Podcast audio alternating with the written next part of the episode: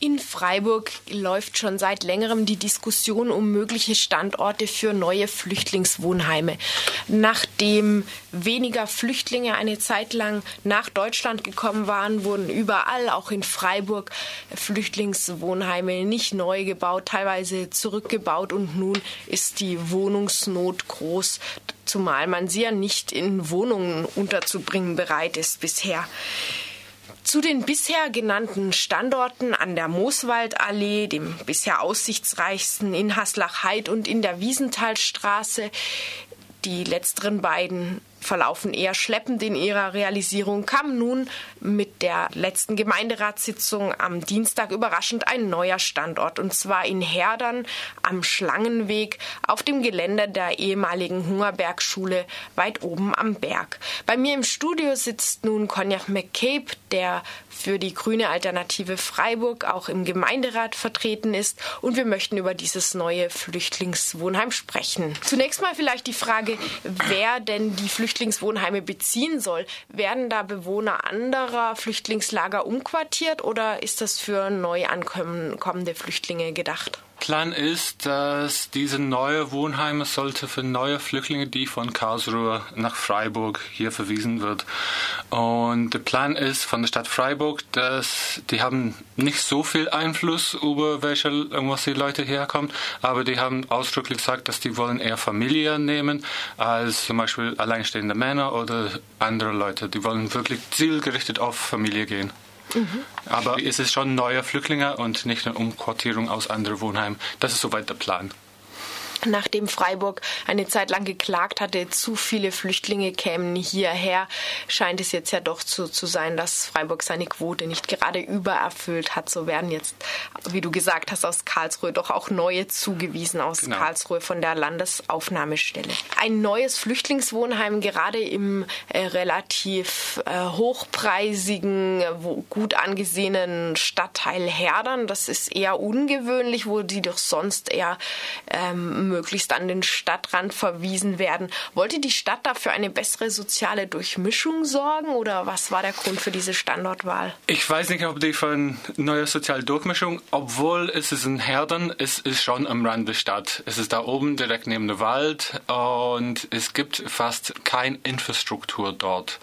Ein Punkt, das die Stadt gut fand, ist, dass die Bürgerverein Herdern war schon was ich ziemlich offen für ein eine Zunahme an sozialer Durchmischung da. Die hatten gegen den Abriss von der Johann Sebastian Bach Straße protestiert und die haben schon gesagt, dass die sind bereit, mehr soziale Durchmischung zu fordern.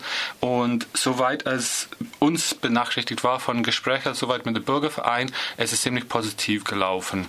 Und im Gegensatz zu zum Beispiel den Problemen, dass wir bei der Haslach-Heid-Möglichkeit von Bürgerinitiative sich dagegen formiert hat, es sieht bei erster ich anschauen, als ob es in Herden ziemlich okay laufen wird. Und ich glaube, das hätte vielleicht schon die Entscheidung von der Stadt beeinflussen können.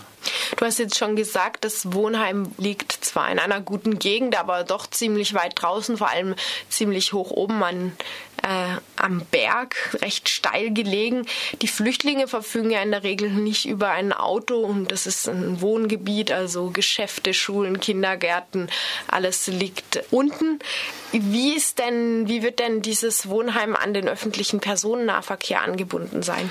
Es wird, soweit immer die Aussage von der Stadt ist, dass es einen Fahrdienst geben wird. Weiteres haben die noch nicht dazu gesagt, wie dieser Fahrdienst aussehen soll, aber ich gehe davon aus, dass es kein so üppiger Fahrdienst ist. Wir müssen aber sich tatsächlich anschauen, wie es funktioniert. Aber dort sind wir ein bisschen skeptisch, weil wir sehen es auch ein bisschen vielleicht mit der Sozialbetreuung. Zum Beispiel, die haben gesagt, mit der Sozialbetreuung werden die den Schlüssel anhalten, dass die haben für die Sozialbetreuung. Und die Sozialbetreuung gerade ist ein Flüchtlingswohnheim 1 zu 135. Und das heißt, wenn es ungefähr 70 Leute, dann reden wir über weniger als eine halbe Stelle da oben.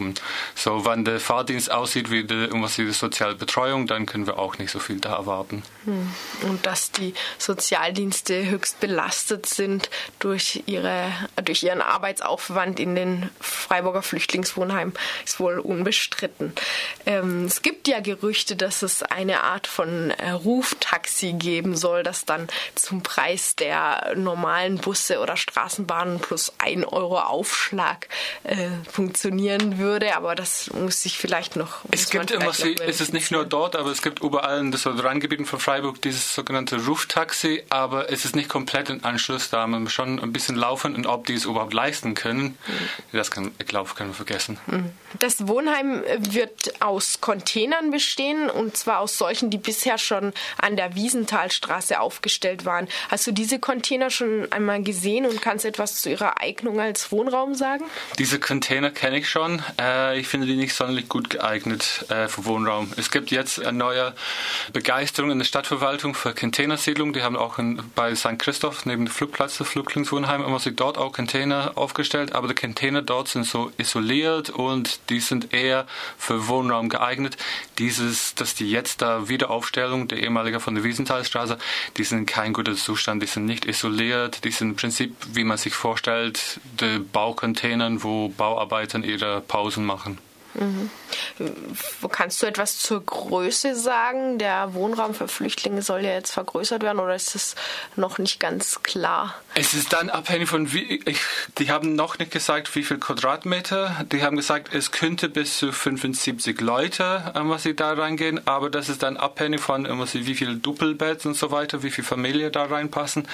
Aber Freiburg hat es immer gesagt, dass es ein bisschen lockerer ausgelegt hat und es ist ein bisschen abhängig von wer da reinkommt, wie es dann zusammenpasst. Zum Beispiel, wenn es eine Familie ist, dann kann man es nicht komplett auslassen, außer wenn die Familie komplett aufgeht, irgendwas in den Container mhm. rein.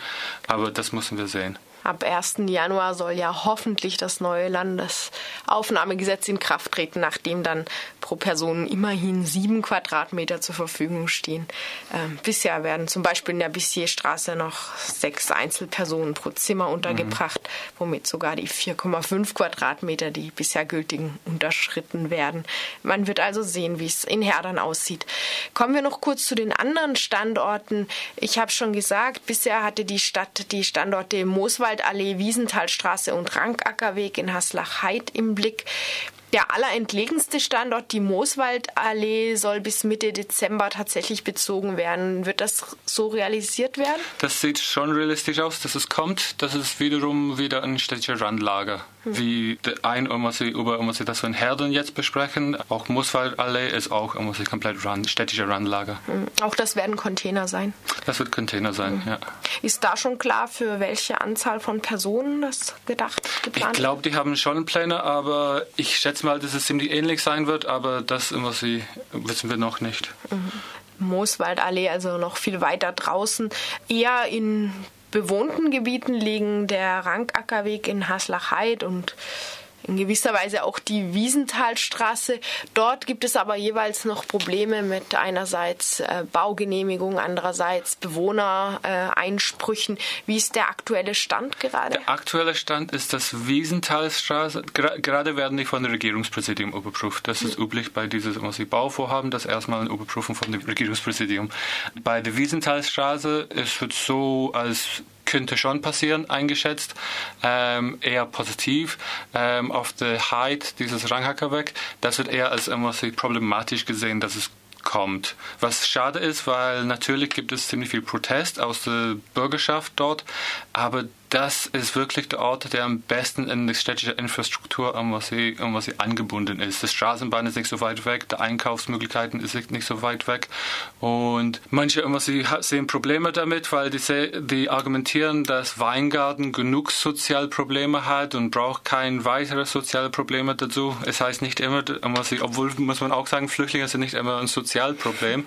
Aber das wäre sozusagen der Beste und es zeigt sich immer ab, dass die die städtische Wohnheime sind immer an der Rand und die sagen erstmal, dass der einem Herden sollte für sechs Monate sein, aber das ist nur wegen Baugenehmigung, dass sie können es erstmal für sechs Monate aufstellen. Das heißt mhm. nicht, dass es doch nicht ein bisschen länger da sein wird. Obwohl das ist auch ein bisschen für ein Filet-Grundstück für die Stadt und es kann sein, dass langfristig dies ganz gern verkaufen würde. Also das in Herdern? Selbstverständlich. Ja. In Herdern kann man schon gute Miete verlangen oder irgendwas die gute Preisen für den Boden. Also möglicherweise länger als sechs Monate. Gut, dass du das noch hinzugefügt hast.